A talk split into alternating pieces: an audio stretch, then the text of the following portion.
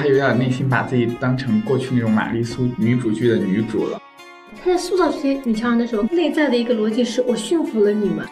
那如果她后面能够去解构她为什么这么装逼，或者她把它诙谐化，大家的抵触心理都不会这么强。也是有一些解构在。这个市场就开始知道这种作品不应该存在，它就是一个好的发展，就是它的油腻得到了价值。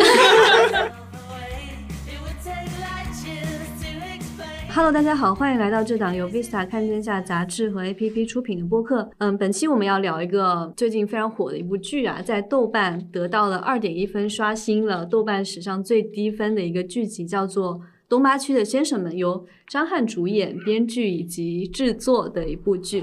为了这期节目呢，我们这期请了三位嘉宾，非常努力的看了一些这个剧的片段，然后纷纷表示自己看出了工伤。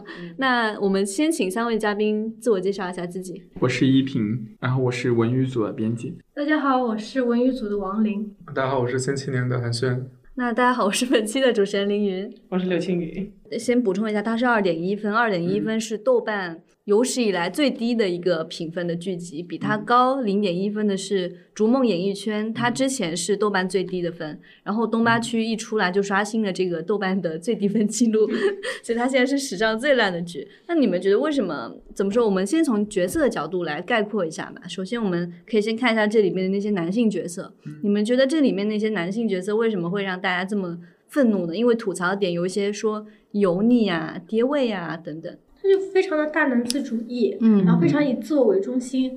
他就是呃，比如第一集，他不是从女主的床上醒过来，嗯，对吧？但是在这样的情况下，觉得道歉肯定是第一步的，但他却他其实光着身子在别人的床上，但他喝醉酒不小心闯到了女主对，就从头到尾都是他犯错，嗯，但是他醒来之后，第一反应首先是审视对方的。就是面容姣好、三围、身材，对吧？而且这个拍出来了，他通过他的旁白把这些念出来。对对。然后女主她其实也同时有了这么一个，但是完全也是在夸对方，说她一米七八以上，然后什么眉眉清目秀、面庞白皙之类的，就是。对方又夸 了一下自己，然后他也没有道歉，他甚至那时候后面争争吵的时候，那女主说我需要赔偿，那我觉得也正常，对吧？嗯，他一开始要一千，嗯，然后张翰开始不乐意，他说那就两千，然后张翰就说他碰瓷，嗯，就说你就是来讹我钱的那种感觉。然后他说他自己走了人家，对，他就从头到尾明明是他错，但是他也没有道歉，也没有怎么的，就没有任何的悔过之情。包括甚至后面女主来到他们公司成他老板，他都觉得女主是冲着他来的。对，然后非常非常离谱。到后来，因为他他想女主是他老板，他装装样子道道歉吧。结果他去道歉的时候，女主喝了红茶，说我不喜欢有人在我面前喝红茶。所以我觉得他有点内心把自己当成过去那种玛丽苏。女主剧的女主了，嗯，等于是把性别翻转一下，对，他有点拧巴，他有一点翻转，因为因为他的感觉就是，无论无论这个男的有多糟糕，一定会有一个很好的女的来爱他，就是那种感觉。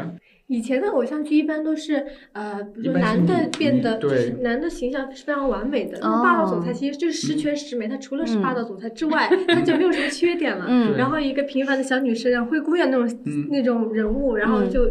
就被霸道总裁爱上了嘛，然后无可自拔的就认准你了。但其实他是可以满足这种性幻想的。嗯。但是张翰他拧巴的地方就是，他一边他其实吃的还是女生的红利，因为他是觉得女人爱自己，嗯，对吧？因为他想塑造自己，特别是万人迷的形象。但同时他又是觉得，爱我，就那种感觉，一边就是。别人又爱自己，一边又把自己捧得特别高。他还在坚持霸道总裁这个路线。嗯，他可能一比如说流星雨那时候霸道总裁，他吃到红利了，他还想坚持这个路线。嗯，但他内心真正是一个玛丽苏女主，是他真实的内心，是个小公主的那个形象，是吗？对。这个能从那个剧里面反，就是一些具体的剧情反映出来吗？就是一开始是他老觉得别人都爱他，这是第一个，然后另一个是。呃，他他还会出现有两个非常优秀的女的都爱他，然后就陷入这种莫名。那个女医生是不是？就是就是这个剧里面出现了一个女医生张翰。这个呢，虽然说他是一个科技公司的高管，可是他每天的主要做的事情就是跟兄弟们一起去喝酒，然后喝醉之后，要不然就出车祸了，或者是去爬山，然后就他就摔倒了，然后他就去医院。他每次去医院都是头一个女医生。然后呢，这个女医生喜欢他，你知道为什么吗？因为女医生几年前看在大马路上看到他扶一个老奶奶过马路，就被他道德所所折服。觉得这个善良大男孩。对，这个女医生是《流星雨》里面端木磊的女神。就她演过《流星雨》这个女，这样吗？天哪！所以她真的是在跟《流星雨》有一些互文呢。我不知道是巧合还是他真的去故意去《流星雨》里面找了一个演员来演。对，你想《流星雨》的剧情是什么？是那山菜吧？楚雨荨，山菜是台湾。台湾的，对对对，那是我们台湾的好吧？就是 呃，生菜被那个道明寺 和和花泽类喜欢，对吧？一个是霸道总裁型的霸道男主，一个是那种温柔男二。然后其实所有的就很多的这种类型的偶像剧都是这个模板嘛，对吧？霸道的男主和温柔男二。然后其实女主一开始都是不喜欢男主的，他们都是欢喜冤家，都是女主觉得我。不跟你在一起，我觉得你太坏了或者太霸道了，然后他可能会更偏向男主一点，那最对男男二一点，然后最后又投入了男主的怀抱，这样一个逻辑对不对？但是在那个东八区的先生们里面呢，他是女主是不停的喜欢男生男主的，他就是所有女的都喜欢他，而且莫名其妙不知道为什么就喜欢上了，对，他就是变成了女主喜欢我，女二也喜欢我，就变成了。呃，野蛮女主，对吧？你看那个 那个女主是有点野蛮的，就是还要还致敬了那个呃《野蛮女友》里面换鞋子的这么一个一个段落，她就是野蛮女友和温柔女二，她就完全倒了一下，哇，茅塞顿开。对流星雨，像流星雨这种一开始那种古早玛丽苏，就是服务于女性的嘛，就是可能大家知道少少女喜欢看这种，喜欢看啊，好多女生喜欢我。但是张翰因为这部剧是他自己，因为张翰这部剧是他自己做的，所以他就会写成好多女生喜欢我。对，那这样的话，女生其实没有代入感了。就是，我常喜欢你，你有什么优点让我喜欢你？其实一般偶像剧应该是女生女生中心，然后男生是陪衬，就一般那个女主角的形象都是。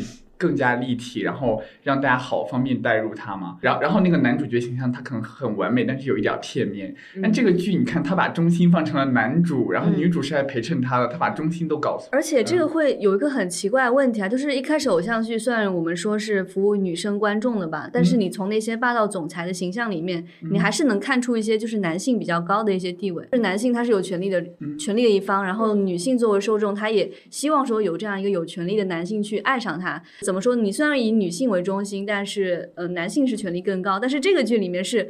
既以男性为中心，同时男性也是想要更高的权利。比如说，它里面这个剧里面会有各种比较南宁的一些视角，或者比较南宁的一些语言。那这种就是双重厌恶了呀。那这个女性观众是这样双重不买账了呀。正常应该是正常应该是取他的精华，取他的糟粕。可是他是他是把偶像剧的那个糟粕给去了，同时又去掉他的精华，他就是这样。非常自恋，就从头到尾就是 就是自恋，就完全自恋的视角。而且这个剧不仅是张翰自恋，他的三个朋友也是哦不行，他的三个朋友反仿佛他的三个分身 那种感觉，是还要乘以四。他们第一集去参加婚礼嘛，然后婚礼结束有个泳池派对，嗯，然后所有的里面的女性全都是外国人。对，我没有注意看，就是他参加那个婚礼，那新娘是外国人吗？不是，新娘新郎都是中国人，但是他所有的伴娘，然后所有请来的宾客，女性都是外国人，而且你知道吗？涵盖了多种族裔，非常多元。对，这个好像有有墨西哥的，就拉丁族裔，还有黑人，还有白人，对。突然政治正确了一下，然后。这些人都统一的找了四个男主，对吧？有的就另外三个，另外三个都是互相之间调情。然后像那个杜淳的话，是那个女生就主动坐在旁边，然后就杜淳就在一个读书，拿着手机，拿着手机看电子书，说。相比这喧闹的环境，我还是更喜欢阅读。房间更行吗？然后他们就互相聊骚啊什么的，但只有张翰是那个女生过来，就是对他很感兴趣，还把自己的房卡给了他，就意思让他晚上去。他说了一句台词：“男人，我等你。” 但是张翰就是那种形象，就是 呃，我是 不沾染这些，他就自己走了。然后他们兄弟之间还发短信说，就是晚上大家为国争光，有各自努力。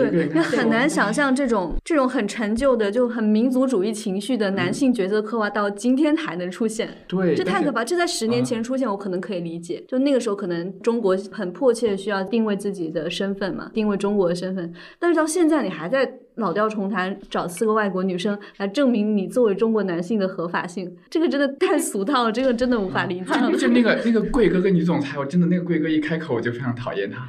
你知道他跟女总裁见面，那个女总裁进来之后就非常豪爽的说要买好多包，然后他跟这个女总裁说，呃，男人有时候确实是需要一点惩罚，但是也要适可而止。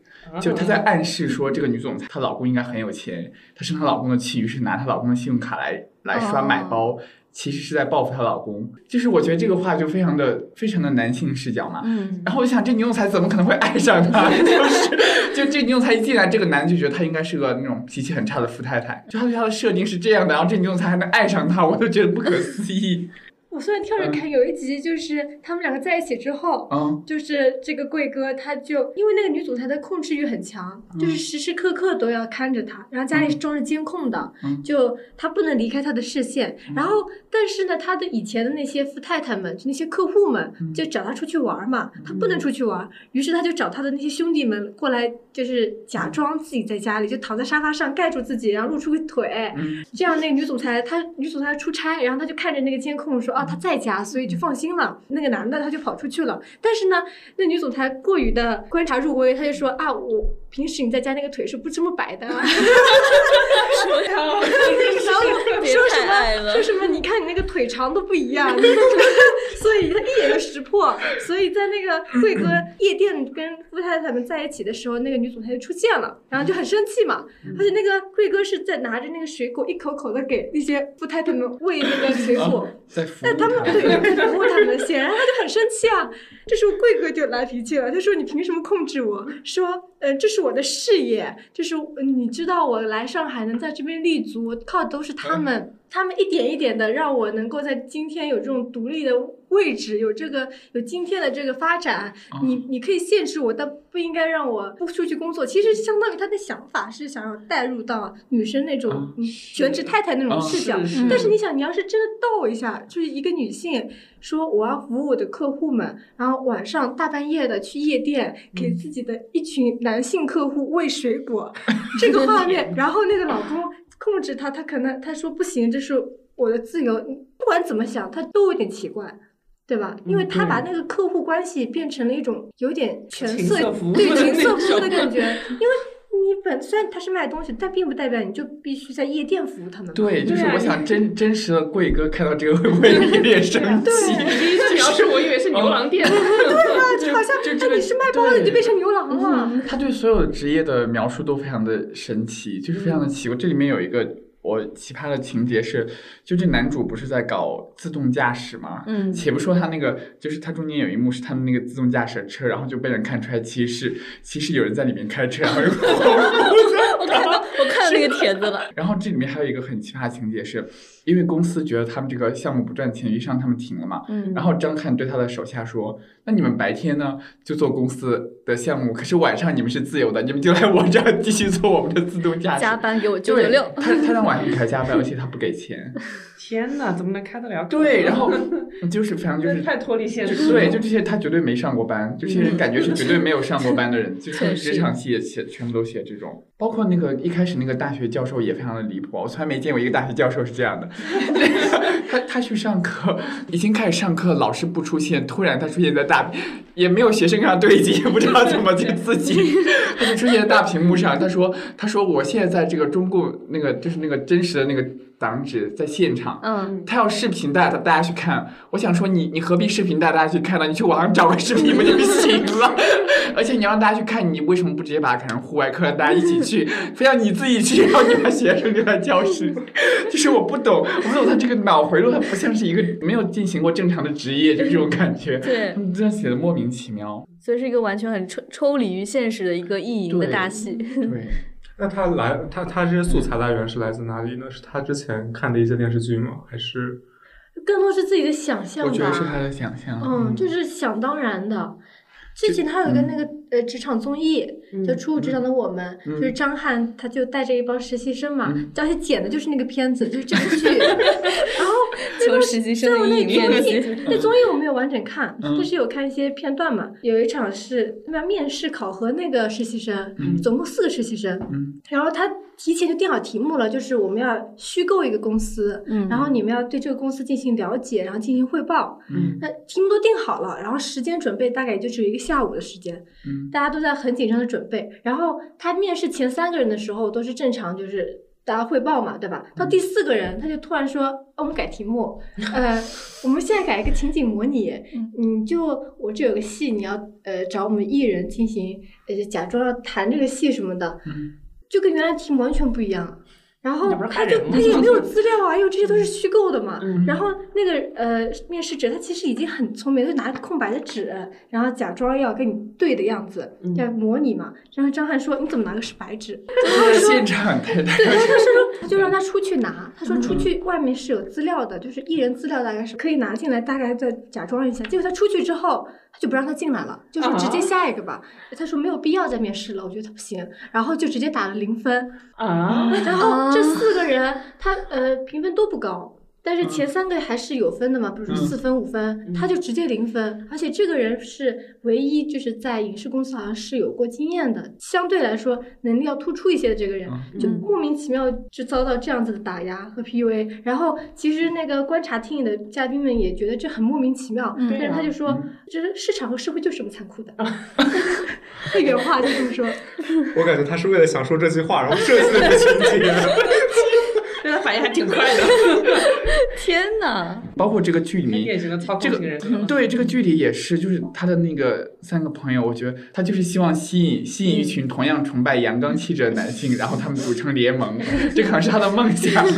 对，他是里面最有钱的，就是他自己住着一个大豪宅一样的，然后经常他的三个朋友就跑到他家里来玩，然后就呃吃吃喝喝啊什么，他就是那个老大，他很明显就是那个 leader。对，嗯，他就是这种。哎，那你们觉得这里边男女性角色呢？我看的时候，我对这里面的女性角色有点疑惑，因为你看那些里面的女主的话，她其实也算是个女强人吧。嗯，因为一开始他的职位其实是比张翰高的，以及一开始他去否定张翰演那个角色叫什么？童宇，他去否定那个童宇的自动驾驶项目的时候，他是能说的头头是道的，就是他还特意跟张翰说：“你不要觉得我不懂技术。”然后他就在黑板上夸夸夸写，就是说你这个自动驾驶技术如何如何如何。看到这些片段的时候，我觉得这个女性的塑造好像。还行，对我觉得主要是垮的一点是说，当他陷入跟张翰的感情的时候，他一整个人就变得开始弱智起来。其实你刚才说到那段，我也看的时候有点纳闷，就是其实他不是两个人对线的时候，他说了很多话，还写了一黑板，那些其实说的都是有道理的。对，我就想，这难道是张翰写的？我就另一个编剧写的，对，然后是想，但是他至少有两个编剧，对吧？那可能这一部分。有可能是那个编剧完成的，而且里面有很多的专业术语。对，我觉得这部分应该张翰的占比不一定大，嗯，对吧？这是合理怀疑，嗯，肯定参考了很多，可能找专家或者什么的，对，让这个事情呃能够成立。然后另一方面，他在塑造这个角色的时候，除了他职场那一部分之外，他其实生活中依然还是挺恋爱脑的。他每次到她闺蜜家里，就是其实聊的也都还是童语嘛，对吧？他也问了说，那为什么他？嗯，他不喜欢别人在他面前喝红茶呢。他问了那个闺蜜这个问题，就是他在又是一种傻白甜的形象嘛，对吧？所以就这个人人物也本身特别割裂，对，好割裂。我看的时候，不是有一个那种法则吗？有一个法则就是判断这个一个一个影视作品够不够女性主义的标准是看。有两个带姓名的女性角色，她们在一起聊天的话题不是关于一个男性的，这个剧肯定就通不过这个测试。对，这个剧绝对通不过这个测试，就是有两个带姓名的女性出现在一起，大概率事件是在聊四个主角中的一个。哦，好有道理。这种对，确实。我之所以觉得这些女性角色很割裂啊，为什么这么割裂？我觉得可能一方面，或者说这个剧的片方他想要去塑造的女性角色，可能是与时俱进的。就他可能知道大家都不喜欢看那种像什么，就十十几年前偶像剧里面那种很傻白甜的女性。但是我觉得他也很这个想法也很一点零。嗯，就就是他觉得大家只愿意看女强人。嗯，因为因为随着女性意识的进步，大家肯定是想要看到更加多元化的女性形象嘛。嗯，但是他还停留在最初那个阶段，大家还只想看女强人那个阶段。而且女强人都折服于这些油腻的男性。他在塑造这些。女强人的时候，可能是有点对照当下，就会觉得女性力量崛起了。嗯，但是他最终。内在的一个逻辑是我驯服了你们，对，就是就是你们看着你们在那边叫嚣，一个个女权的，一个个独立的，但最后我还是对，最后还不是需要一个男人，最后我还是驯服你，你还是会听我的话，就这种感觉。而且在社会资本、社会力量层面的话，其实那个女性是远远高于那个男的的，结果还是会被他驯服。所以我觉得这个对，如果一个自恋的人来写这个东西，对他来说那个爽感是更强烈的。而且是假装迎合了一下市场。然后杜淳那个是女学生，一个清纯可爱，年纪差那么多的就爱上了一个满脸褶子的老男人，是吧？这这是一种。还有一个情感大 V，他其实一开始也是有点女权，因为他会骂男人，他会说男人如何的败絮其中啊什么什么的，但最后他还是跟这个小厨师谈恋爱，说什么我想要谈精神恋爱什么什么的。这小厨师也是油腻到不行。对，这小厨师他他是一个恋爱脑，他的设定，他之前你谈过很多次恋爱，然后失败都是因为觉得那些女人太现实。他在剧里面，他一开始在那个餐厅还遇到了一个女孩，就是他他是偶遇邂逅的一个女孩，然后他把她介绍来那个餐厅，他想要跟她约会，用一些套路把她拿下，结果就发现。呃，这个女的又跟了就餐餐厅更高级一点的一个管理者，嗯嗯，就片子里的塑造，就是我这儿有写，她塑造的其实就两种女人，嗯，一种就是有道德瑕疵的，就是你们都是坏女人，嗯，都在伤害我，情商或者压迫我，各种各种，或者你们钱权交易啊，嗯，里面有个前女友，然后很多年之后见面说啊我要结婚了，你能不能送我个包什么的，就就是看着钱。另一种就是屈服于我的人，就不管你们有多强，最终都要拜倒在我的魅力下，嗯，而且他把他塑造的。越强，他就会觉得说，再强的女人也还是喜欢我。对，那那那这不就是霸道总裁爱上我吗？如果反过来对，但是反过来相当于女的霸道总裁。对啊，就是这样。但其实传统的霸道总裁爱上我，那个女主她不是自恋型的。你在这部剧里面，你那个那个霸道总裁或者那女主应该是平凡型的。对，就平凡嘛。然后也，当他被霸道总裁爱上的时候，他会觉得受宠若惊。为什么你会喜欢我？但是像这部剧里面，就是张翰，他是很自恋，他觉得所有天下人都会喜欢他，这个就让人感觉很不舒服。是他这个自恋真的有点冒 犯。对，其实如果他要反过来写，他应该把男主写的平凡一点。就是男主应该是平凡的。如果如果他是给男性观众看的偶像剧的话，男的不会自己 带入一个平凡的男性吧？哦，这倒也是。对对，在场的男性朋友们，你想一下，你会自我代入说自己是个平凡的男性吗？你想想杨笠那句话，已经让多少人愤怒不已。那里面的有贵哥，里面有贵哥和小厨师，其实已经代替有了这么一个身份在，那照样有优秀的女人喜欢他们，而且他这个。这部剧其实他并没有标榜自己是霸道总裁，嗯，就是从头到尾他都是说这是他的类似青春回忆那种注入了自己的类似于现实的，他是想做想做类似三十而而立那种男性，三十而那种男性群像版的，对，想说一些呃男人真实的生活情况啊那种哈。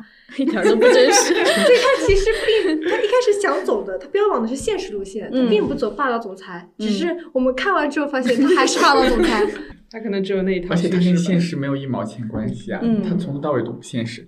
他甚至是他，包括他拍的是上海嘛，但是你基本上感觉不到这个地方是上海。就他整个地方只有台词里面会说他是上海，但是你完全感觉不到。你你你你，比如说我们看《三十而已》里面有其实有一些生活的细节，比如说那个。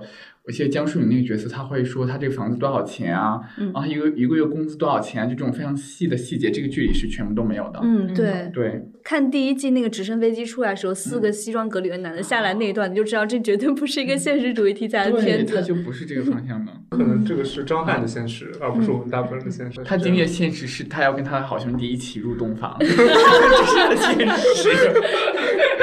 我也感到很震惊。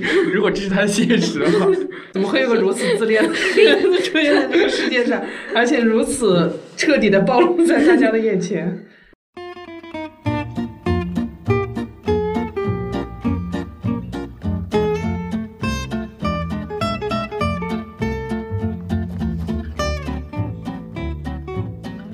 既然这部剧里面的男性角色让大家这么反感的话，那我们如果回回过头来，我们看一下历年来比较受欢迎的偶像剧里面的那些男性角色，我们来盘点一下这些男性角色是有什么样的特质让大家会喜欢他们的。我们可以先从比较早年的，比如说从《流星花园》这种片子开始盘起。比如道明寺这个形象。之前庆宇跟我说，如果道明寺放到现在的话，绝对会被别人骂死。因为道明寺还很暴力，他他应该是打过杉菜的，对不对？或者你们有没有印象一些比较古早的，当时很流行偶像剧里面的男主？但是你们是觉得说放到现在这个男主应该是不太 OK 的？我觉得应该大部分都。不 OK，嗯，因为他们他们都一个是他们现在看我们都觉得他们超级土，嗯，王子变青蛙那嗯，另另一个是他们，我觉得就是这些，嗯，还是挺过时的，嗯，包括他的那种，我觉得有可能是就是那时候。内地的观众不太，以前没有太接触过偶像剧嘛，可能最多是韩剧吧。但是像零几年时候，韩剧也没有后来那么强势嘛，所以那时候就就是看台湾那些偶像剧。但是有可能是第一次看这种模式，就是一个平凡女孩和一个很有钱的富二代。其实我倒觉得，呃，不一定会骂。如果现在大家再去看的话，可能会会觉得它有点土，但是不一定会骂，因为就那些形象，我觉得它应该还是起码说它符合当时的。那个观众的审美的，嗯就就那些人，他他不是完全没有优点的。就像那个江直树，我记得他里面有有做过一个事情，袁湘琴不是成绩很差嘛，然后呢，袁湘琴不是后来就没有考上比较好的学校嘛。然后这个江直树为了他，竟然就放弃了那个很好的学校，去跟他上同一所学校。嗯，对，就是这种现实生活中绝对不可能发生的事情，会发生在偶像剧里，然后大家就会觉得哇，好浪漫。对，就是会有这种。以及他们结婚的时候，是不是他们俩互换衣服？对对对，会有这种。这个事情让我很多年以后结婚也能这样叫我。哦，对，我现在回想起来，偶像剧里面很多很浪漫的情节，其实都是那种他会塑造男男主角为女生奉献，或者说他的一些很温柔的气质出来。但是说真的，在《东八区的先生》里面这部剧里面，我看那两个人互动，我真的感觉不到任何一点浪漫的情愫，就是我感觉到只有这个男生的油以及他的强势，以及他对女生的一些不尊重。比如说他们之间发生碰撞那些场合。首先一开始就是那个张翰那个项目本来就不太行，然后他还是一直哎呦很自大的就跟那个女生顶嘴，然后包括一开始他们见面那个上错床那个事情，他这个人态度也都很差。然后包括还有个那个拽那一代那个也被别人骂死了嘛，我看到十二集吧，然后十二集之前，所有他们之间相处的剧情，我觉得都很莫名其妙，没有任何浪漫气息。嗯，对对。其实霸道总裁还有一个点，就是他有他会有一个反差。嗯，你稿子也写了嘛，就是就是霸道总裁他他可能是嘴比较犟，或者说，而且而且我觉得以前好像有一个趋势，他们会把他写的稍微孩子气一点。嗯，就是可能是有点孩子气的那个男的，他说话。很幼稚或者什么，然后这个女生呢，往往会比他更成熟一点。然后一开始感觉他们俩好像总是吵架，然后最后的结果往往是这个男的就听这个女的，就男主角就会对男主角就会就会听这个女的，就他就是只是嘴硬，但是实际上他什么都会听这个女的，所以他会有一个反差感。但是现在的这个《东八区先生》里面是完全没有，内外非常统一。以前的霸道总裁，那个霸道总裁其实是外壳是那种就是冰山脸，但他其实没有原则性的错误，他更多是因为一些身份地位带来的，比如说是公司的高管，对吧？是什么集团富富二代啊这种，所以他待人处事可能就比较傲慢一点或者孤傲一点，但是他其实对人的话，其实并不会有太多不礼貌、不尊重的事情。当然，道明寺还是有一点哈，就踩人家鞋啊什么的。但是呃，像什么王子变青蛙，还有那命命中注定我爱你这种。他其实没有原则性错误的，然后他对女性其实也是比较有礼貌、比较绅士风度的。但是东八区他就完全不是，对吧？所以那些以前的角色内心还是温柔的。我觉得女生喜欢看的一个点在于，她把这个冷面摘掉之后，我就发现，啊，其实她内心还是一个很火热的、很温柔的，就是值得爱的一个这么一个人，有一个人物弧光在里面。是，但是动画区就是纯纯的自恋。这些偶像剧也有一个点，就他们这里边也有。也有一点那种男人至死是少年的感觉，是，对对对。因为你你们还记不记得宫，就是杨幂那个宫，宫一开始打的是他说他是古装版的《流星花园》，因为你仔细想想他那个设定，八个就是那个霸道总裁，就是表面上非常的坏，但其实非常的孩子气，然后最后被完全听从于女主，被女主折服。然后四阿哥是那个类似于男二的角色，嗯嗯，比较温文儒雅，然后最后就崩了，就是那种。差不多也就是到宫那个节点，可能是那个套路最后还有一点效果的时候，嗯，然后过了那个时间，好像就大家可有有可能是看腻了，另另一个可能是。那个性别观念确实是进步了，就是就是为什么你要外冷内热呢？就是那个反差好，对，就是那个反差没那个啥，包括嗯，比如说就道明寺他的不礼貌的片段，可能那个时候大家觉得，因为他后面会软化，会变得温柔，所以可以接受。但是现在可能大家看到开头他这样，嗯，不想再往下看了，就不接受了。霸道总裁之前就更早一点流行的是那种坏男孩形象，像那个斗鱼。韩国的那个那小子真帅，对对对对对，就是大概我小学的时候 看的一些，其实都是坏小子形象。嗯，大概是我小学就零几年那会儿，坏小子呢都是呃他坏，然后街头混混，然后穷，对吧？然后大概到我上初中那会儿开始有了那个 王子变青蛙啊，然后一系列的这种富豪的角色，那其实是相当于他还是有点坏，但是他。把穷这一变成了有钱，然后再往后，他就是连坏这块也摘掉，他是又有钱又好，就像一些韩剧里面那个来自星星你啊那些，就是完美男主，他就是又温柔又有钱又好看，就什么都好。嗯，其实男主的形象就是一步一步的完美化。嗯，那为什么他会发生这样的变化呢？为什么会从一个坏小子形象变成一个要求他会变得有钱，然后会变得越来越完美呢？是不是因为受众啊？因为当时比如说看那些青春小说的时候，大家都十几岁。但是会总有人年轻啊，总总有十几岁的小女生，也有可能是那个就是市场，比如说那时候可能大家呃越来越有钱了，然后市场经济发展越来越好，所以大家对于钱的那个崇拜，它可能也会体现在这个电视剧里面。当时在看这个剧的时候，我也一直在这样想，就是你看这部剧在二零二二年出现如此这样一部横空出世的烂剧，它。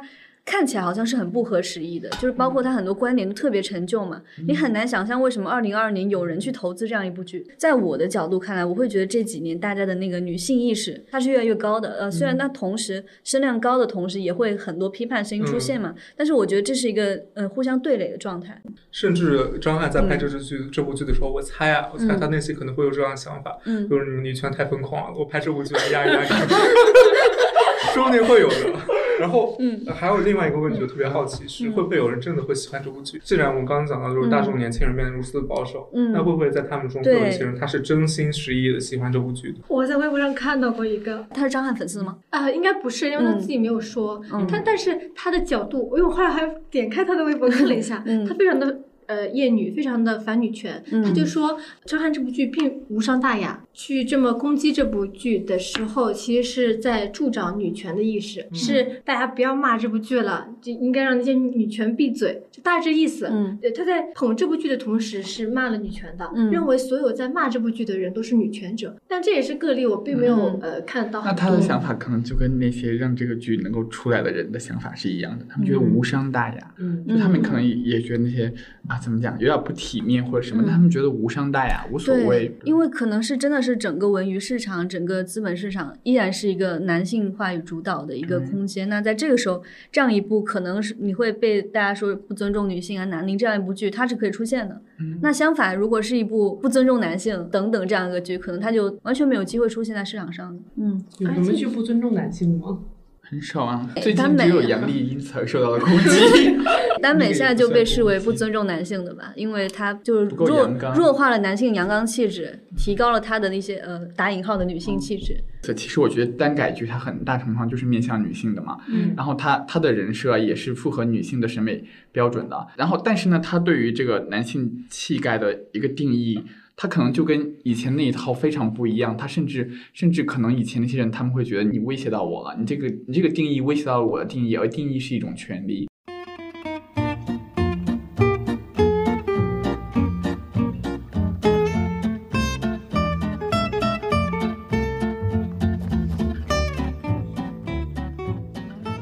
那你们觉得，如果东八区的先生们放到二十年前的话？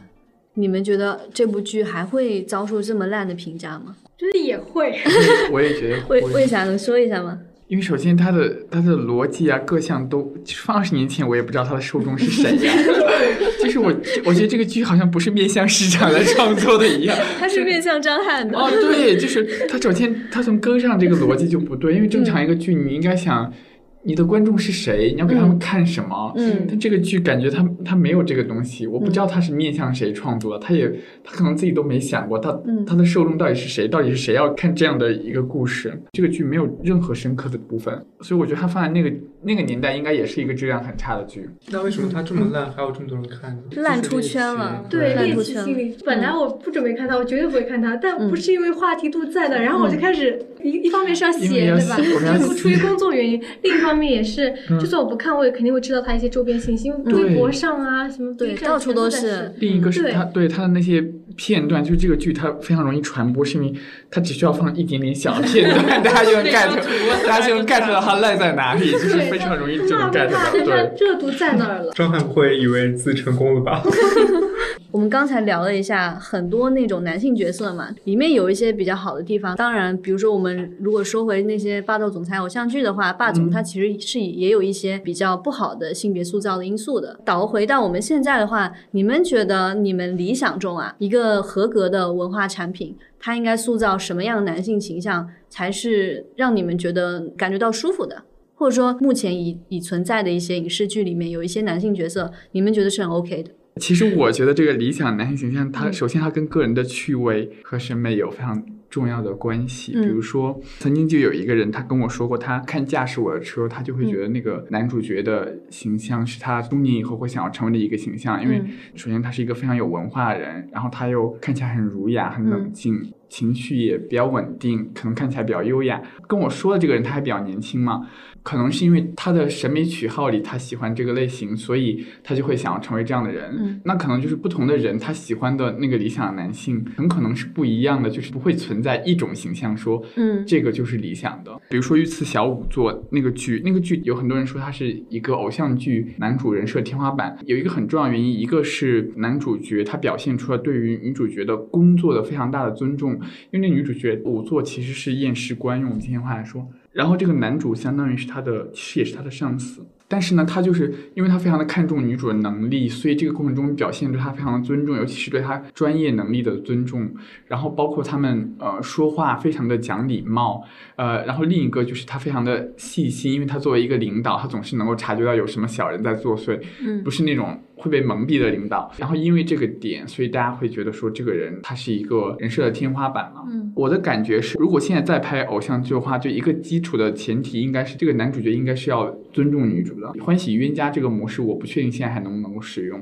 就现在，我觉得现在写欢喜冤家会比较难写，嗯，因为你一开始你得先写这个人他不好的一面，如果他很霸道或什么，如果你写他太霸道，或者说他有暴力倾向的话，大家可能就看不下去了。嗯，另一个是这些东西可能以前那个时候是大家可接受的，会觉得没什么事儿，但是现在因为我们的讨论越来越细致，然后。我们对于两性关系的那个认识可能也越来越深，然后我们就会觉得有暴力倾向是一个非常严重的事情，它不像以前一样是一个可以被忽略的问题啊。嗯嗯。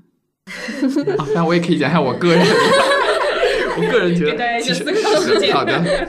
其实我觉得那个，其实我会觉得《分手决心》里面那个男主角就，你觉得是理想的？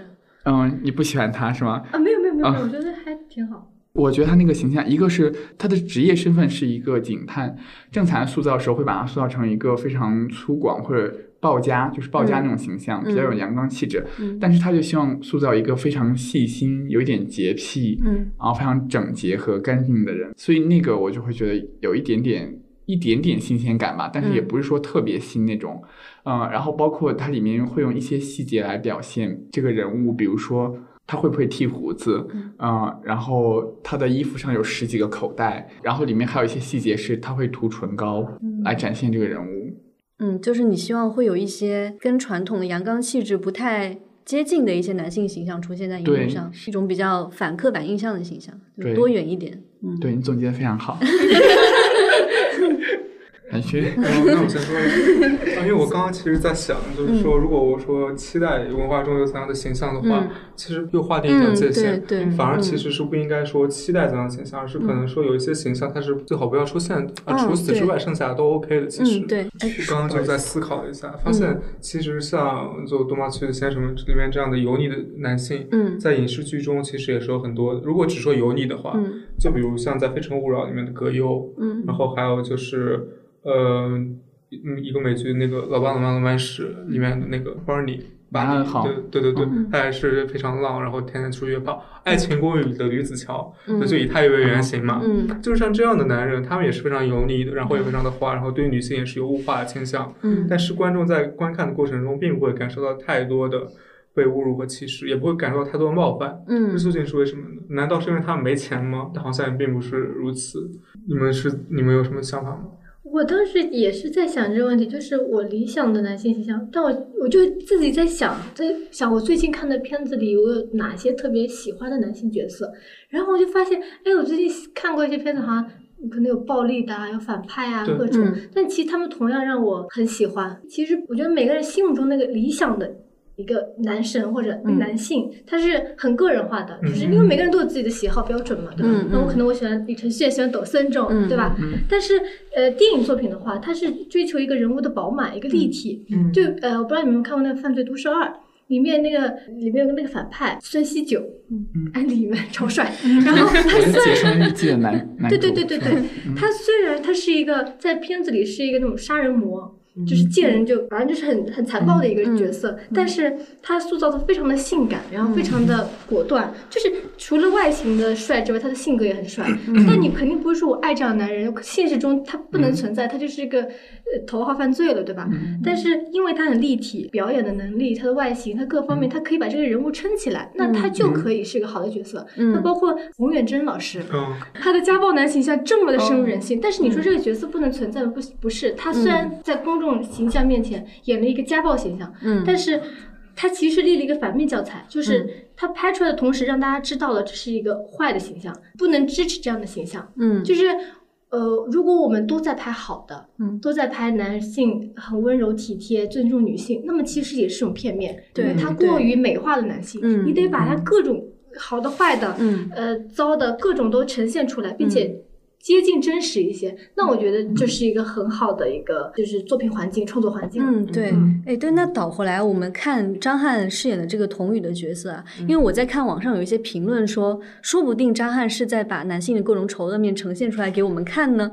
就是他得到了一个很好的结局，他没有任何的批判，对他没有批判，他在夸奖，他在说，我虽然这么的自恋，这么的自傲，这么的不尊重女性，但是女人依然爱我，我依然可以抱得美人归，我依然是万人迷，我不需要承担任何的惩罚，对。嗯，所以那你们觉得像张翰这种角色，那你们希望他存在吗？你们觉得就是包括你之前说文艺作品，我们的角色要更加多元吗？就好的坏的作为反派存在。对，但是像张翰这种，你们会觉得他是一个反面素材？你得明确这是个反派，然后我这个创作者拍这个角色，嗯，是为了批判现实，而不是为了。但是当创作者没有这种批判现实的意识的时候，嗯。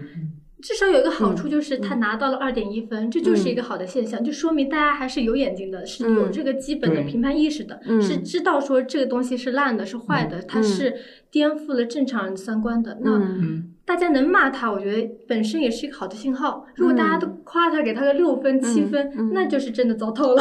对，但一个坏人就不能当主角吗？比如小丑这样的，可以当主角，可以当主角。但小丑他其实是抒发了一种社会情绪在里面，他其实反映了就是他那个哥谭市的各种罪恶。他不仅仅是一个个人的问题，他。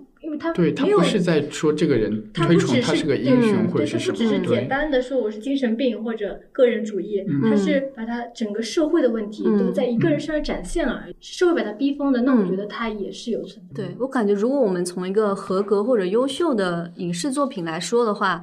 呃，坏人当主角，或者说像童宇这种有缺憾的人当主角是没问题的，但是，呃，可能说就是在剧作层面上，你要更加深刻的去剖析出他整个人人性层面，比如说他为什么会有这些坏的缺陷，他在这种坏的缺陷给他带来了什么问题，而不是说一味的。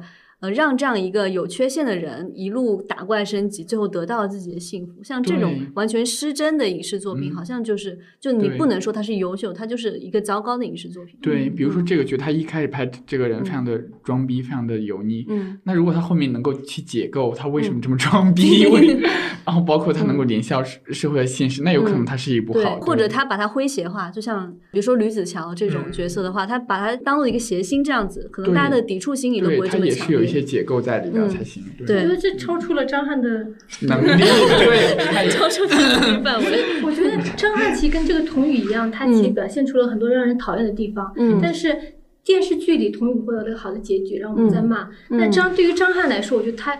一个好的事情是，如果能够在大家骂，然后他收视率差，或者他之后都接不到广告了，那么这个市场就开始知道这种作品不应该存在，不去投资它，慢慢慢也不过审了，它它就不出现了，那它就是一个好的发展，就是它的油腻得到了价值。